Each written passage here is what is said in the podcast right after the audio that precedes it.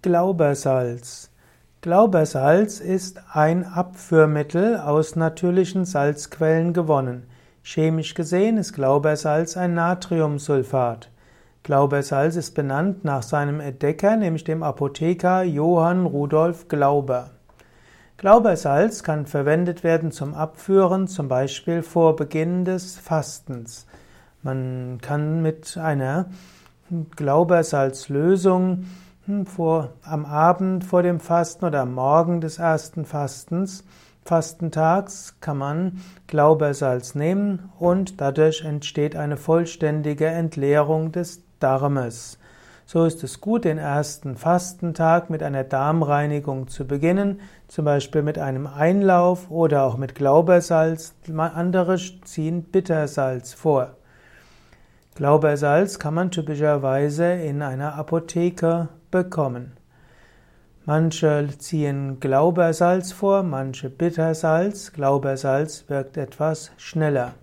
Wenn man Glaubersalz zu sich nehmen will, dort nimmt man in ein Glas von 200 bis 250 Milliliter lauwarmem Wasser zwei bis drei gehäufte Teelöffel von Glaubersalz. Man wartet, bis alle Kristalle aufgelöst sind, eventuell kann man ein klein wenig Orangen- oder Zitronensaft dazu tun. Man wird das Glaubersalz dann trinken. Es schmeckt nicht so gut und so ist klug, gleich ein zweites Glas Wasser hinterher zu trinken.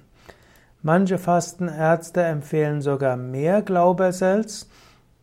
Dort würde man 250 bis 750 Milliliter Wasser nehmen und 40 Gramm Glaubersalz auflösen.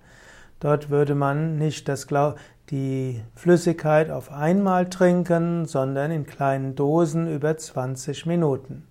Wenn du Glaubersalz nimmst, musst du wissen, dass etwa nach drei Stunden die Wirkung einsetzend, manchmal auch schneller. Man muss während der Wirkungszeit viel trinken, denn die Darmentleerung wirkt entwässernd, also dehydrierend.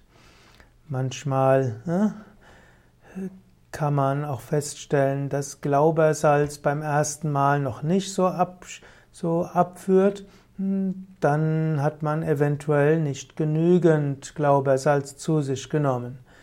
Der äh, Fastenautor Helmut Lützner empfiehlt 30 Gramm Glaubersalz auf 500 Milliliter für Normalgewichtige und 400 Gramm auf 250 Milliliter Wasser für Übergewichtige.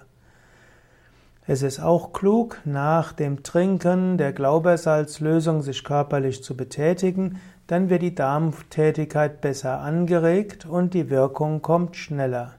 Die Wirkung kann aber plötzlich einsetzen und so sollte man, wenn man Glaubersalz zu sich genommen hat, zügig in, sollte man in der Nähe einer Toilette bleiben. Die Glaubersalz ist nicht gut für Menschen mit zu niedrigem Blutdruck, Herzschwäche, empfindlichen Magen-Darm-Trakt oder bei eingeschränkten Nierenfunktion. Man sollte nicht zu häufig Glaubersalz zu sich nehmen. Normalerweise sollte man Glaubersalz nur dann für die Fastenkur verwenden, wenn man ein oder zweimal im Jahr eine Fastenkur macht. Wenn man regelmäßiger fasten will, dann sollte man nicht mit Glaubersalz abführen, sondern mit einem Einlauf oder auch abwechseln Glaubersalz, Rizinusöl, Sennenblätter oder auch äh, Bittersalz. Glaubersalz ist also eine radikale Methode zur Darmentleerung und so gibt es manche Menschen, die sagen, dass Glaubersalz etwas zu radikal ist. So gibt es sanftere Methoden. Menschen, manche Menschen mögen zum Beispiel einfach viel Wasser trinken und viel Wasser, ein, zwei, drei Liter am Stück zu trinken oder kurz hintereinander, führt auch manchmal zu einer zügigen Entleerung des Darmes, weil es eben mehr Wasser ist, als man durch die Nieren abführen kann. Im Yoga kennt man darüber hinaus noch Shank Prakshalana. Das ist eine Methode der Darmentleerung mit Salzwasser. Man nimmt normales Kochsalz oder auch Meersalz, gibt einen halben Esslöffel Salz auf einen Liter lauwarmes Salz, lauwarmes Wasser, Da trinkt man etwa vier bis fünf Liter dieses Salzwassers und macht dazwischen bestimmte Bewegungen, die dann auch dazu führen, dass das Salzwasser äh, aus dem Enddarm herauskommt und so der Darm sehr gründlich gereinigt wird. Es gibt also verschiedene Methoden der Darmreinigung als Einleitung für eine gute Fastenkur.